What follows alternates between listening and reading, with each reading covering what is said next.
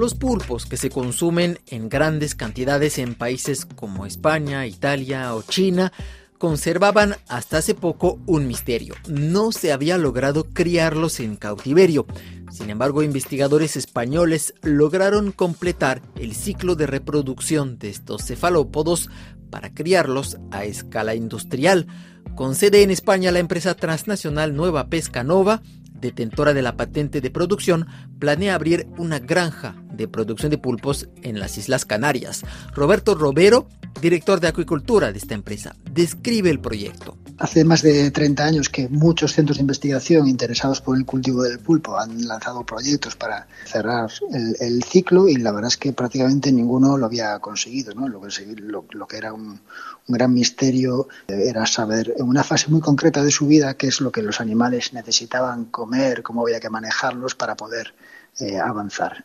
era relativamente fácil conseguir hembras eh, con, compuestas, era relativamente fácil conseguir que esos huevos eclosionasen, pero luego era extremadamente complejo conseguir que esas larvas que eclosionan de un huevo lleguen hasta día 60 o día 90. Sucede que allá por el año 2017-2018 un centro de investigación español, el Instituto Español de Oceanografía de Tenerife, eh, consigue eh, cerrar el ciclo de cultivo del pulpo, presenta una patente sobre la tecnología que ha utilizado y ahí es cuando entra Pescanova, llega a un acuerdo con el Instituto Español de Oceanografía y conseguimos los derechos de explotación de esa patente. ¿Cuáles son los obstáculos que había que superar? Sí, básicamente no se sabía exactamente en la naturaleza y por tanto no, éramos capaces de replicarlo en, instalaciones en tierra. No sabíamos de qué se alimentaba durante unos días muy determinados. Eh, eso se resolvió y realmente la, complejidad ya ahora no es tanto saber qué es lo que come, sino eh, ser capaces de producir lo que eh, en las cantidades que necesita lo que el animal come. ¿Y en qué entorno se criaran los pulpos? ¿En viveros artificiales o en el mar?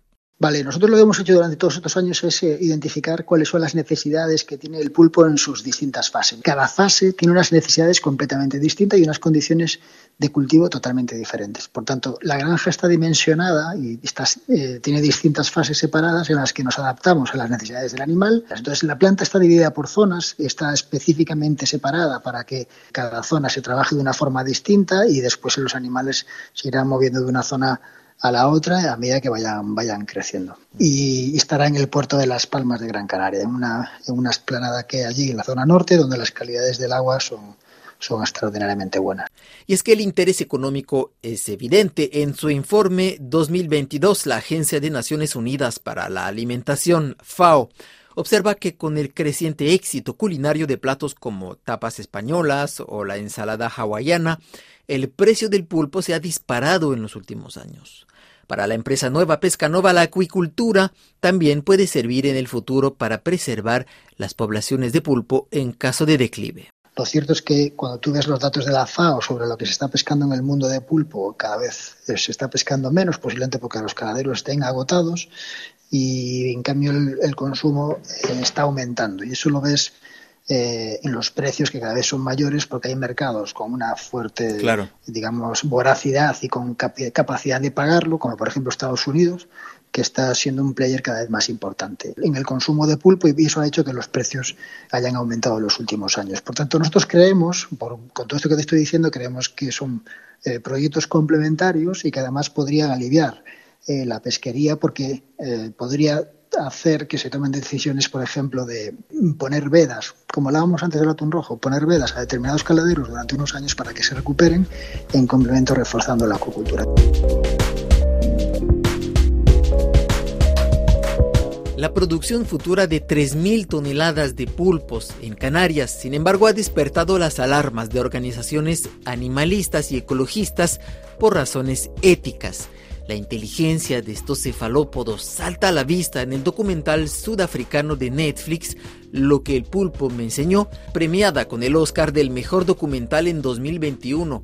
La cinta narra la curiosa amistad entre un buzo quincuagenario y un cefalópodo, y es cierto que estos animales son extraordinarios. Sus tentáculos pueden volver a crecer si han sido mordidos, tienen habilidades para camuflarse, ya que su piel puede cambiar de color y de textura en un abrir y cerrar de ojos. Los pulpos tienen sangre azul y tres corazones también. En 2012, un grupo de científicos internacionales firmó la Declaración de Cambridge sobre la conciencia, y en este manifiesto se incluyen a los pulpos en la lista de animales dotados de conciencia también, capaces de expresar comportamientos intencionales. Elena Lara, bióloga y asesora científica de la Organización Británica de Defensa de los Animales Compassion in World Farming, afirma incluso que pueden sentir dolor y estrés. En entrevista con Radio Francia Internacional, Lara expone las razones por las que, según ella, criar pulpos en macrogranjas de acuicultura no es una buena idea. Desde nuestra organización nos oponemos por varias razones, principalmente por razones éticas o de bienestar animal y por razones de sostenibilidad. Eh, los pulpos son animales que creemos que no son adecuados para poner una granja intensiva. Sabemos que estos animales son solitarios por naturaleza y las granjas intensivas se caracterizan básicamente por grandes densidades. Entonces, esto va a crear un gran estrés a estos animales y el estrés eh, que genera la, pues que un animal solitario esté en elevadas densidades da lugar, en el caso de los pulpos, pues a episodios de territorialismo y de agresividad que incluso puede dar lugar a canibalismo. También sabemos que son animales muy inteligentes y las granjas se caracterizan por ser ambientes totalmente estériles y controlados. Entonces, este animal necesita interactuar con el medio ambiente. Entonces, esto también va a generar mucho estrés a estos animales. Y después, otra de las grandes razones que nos oponemos es porque, mm, por temas de sostenibilidad, estos animales son grandes depredadores en la naturaleza, son carnívoros. Por lo tanto, para alimentarlos necesitamos eh, proporcionarles en la dieta proteína animal. Entonces, esta proteína animal en acuicultura eh, básicamente proviene de las pesquerías, es decir, lo que estamos haciendo es pescar pescado no para las poblaciones o para las personas, sino para dárselo de comer a los pulpos porque queremos comer más pulpo. Entonces, esto nos parece, tanto a nivel de bienestar animal como de sostenibilidad, que no es para nada un proyecto adecuado. Elena Lara, hablando de sostenibilidad precisamente, el consumo de pulpo está en aumento, es importante en varios países del mundo.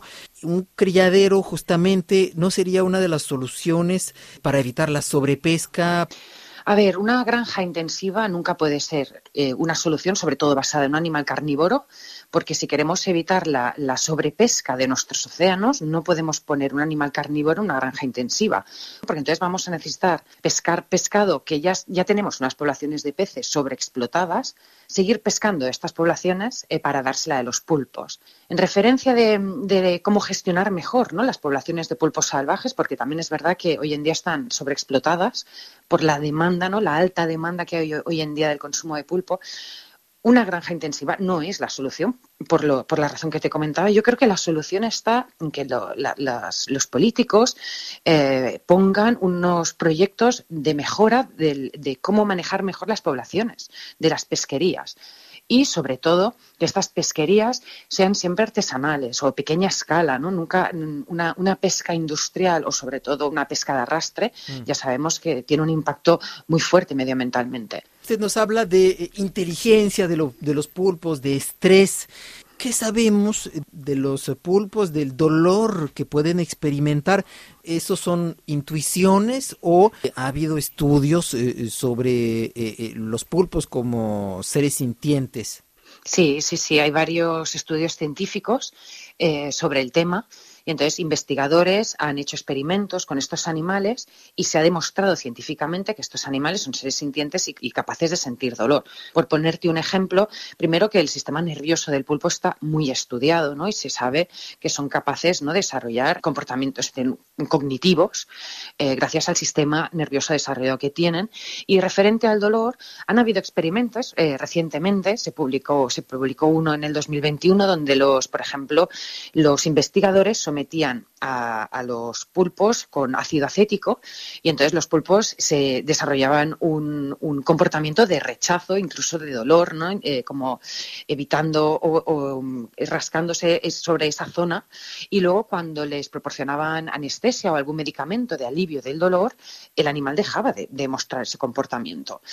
Entonces está demostrado eh, científicamente a nivel del sistema nervioso, también a nivel comportacional, de que estos animales son y sienten dolor. La empresa Nueva Pesca Nova, por su parte, asegura que ha tomado en cuenta la exigencia creciente del respeto al bienestar animal en su proyecto de criadero de pulpos. Roberto Robero, director de la rama acuícola de la empresa. El bienestar animal en Europa no es una opción, es, es, obligado. Hay legislación específica que te obliga a cultivar, en este caso, los animales de una forma concreta, respetando el, bienestar animal. Eso, además de eso, nosotros en el Grupo Nuevo Pescanova presumimos de que estamos incluso con estándares por encima de los que exige la legislación, ya sea aquí en Europa o en otros países donde, donde operamos. Mm. Entonces, a tu, a tu pregunta es sí, por supuesto, todos nuestros procedimientos de trabajo respetan el bienestar animal, incluso por encima de lo que exige eh, la legislación europea o las certificaciones que tendrá nuestro producto y, por supuesto, en el propio diseño de la instalación estarán eh, recogidas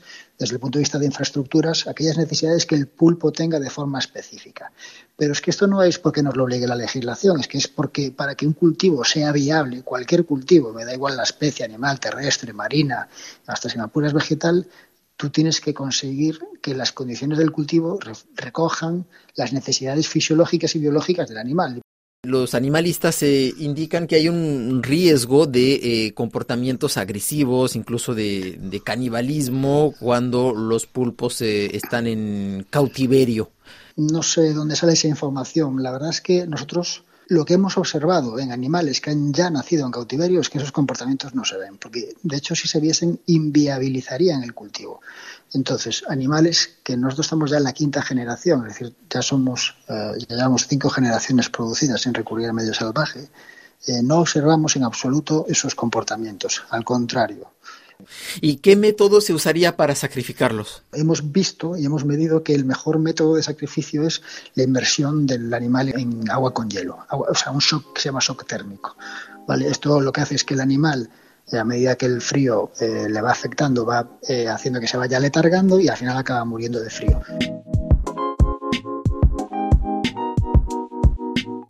De momento el proyecto aún está pendiente de aprobación.